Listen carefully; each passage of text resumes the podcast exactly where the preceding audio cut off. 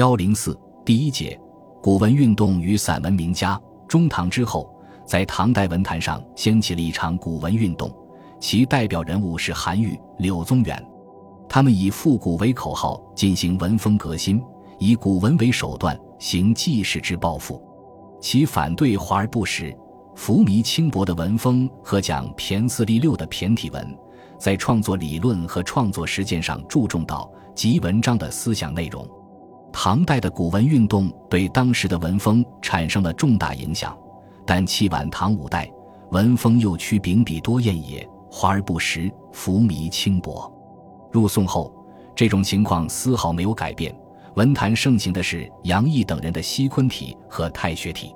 宋初的一些文人自觉站出来，对这种文风进行了批判。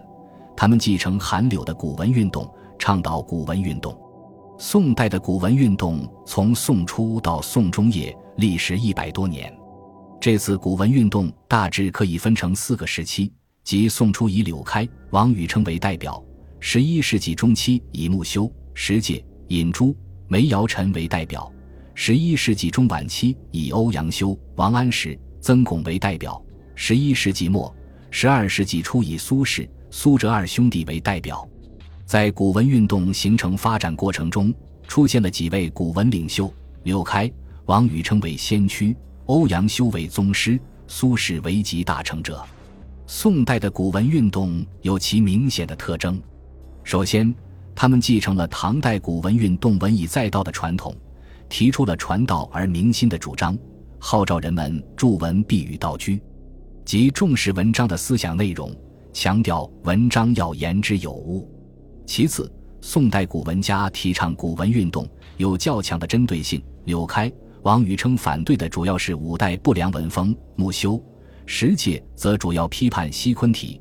欧阳修在前人的基础上专对求深悟其的太学体进行批判，而苏轼则是对王安石欲以其学同天下的做法不满。宋代古文运动从此走向蓬勃发展的道路。另外，在创作理论上重道，认为文学要与社会现实紧密结合起来。关于宋代散文，刘师培有两段议论值得体味。他说：“又说刘氏所论，第一。”说明唐宋之文的联系。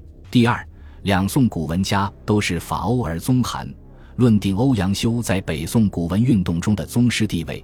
第三，所谓唐宋八大家，个人的风格又不尽一致。苏洵是兵家之文，苏轼是纵横家之文，而王安石则是法家之文等。这类评价当然可以讨论，但表明两宋文章家的古文风格多样。形成当时文学繁荣的一大景观。北宋古文运动在文学史上是一场革新。所谓唐宋古文运动是文起八代之衰，表明这场文学运动的影响赋予文学，也赋予两宋文化以生机活力。从韩愈直到宋代古文家都没有离开道统这个轴心来运转。道从一落传心学，文善韩欧镇古风。古文家的道统观与理学家的道统说没有根本的差别，但是两者又不能等同。朱熹就批评韩、欧列道与文以为两物，柳开等提出道统、文统的一致。欧阳修批评宋初的形式主义文风，但他同样认定道是文的根本。离开道，文是学不好的，欲立欲勤而欲不治。然大抵道圣者，文不难而自治也。欧阳修说的道还有更多的意蕴。朱东润主编的《中国历代文论选》中说：“论文而推源于道，论学道而归之于现实生活中的百事，关心现实生活中的百事而道在其中。文以道为根本，而道在百事之中。”这种思路与理学家所说的“万物一理，理一分殊”又有近似之处。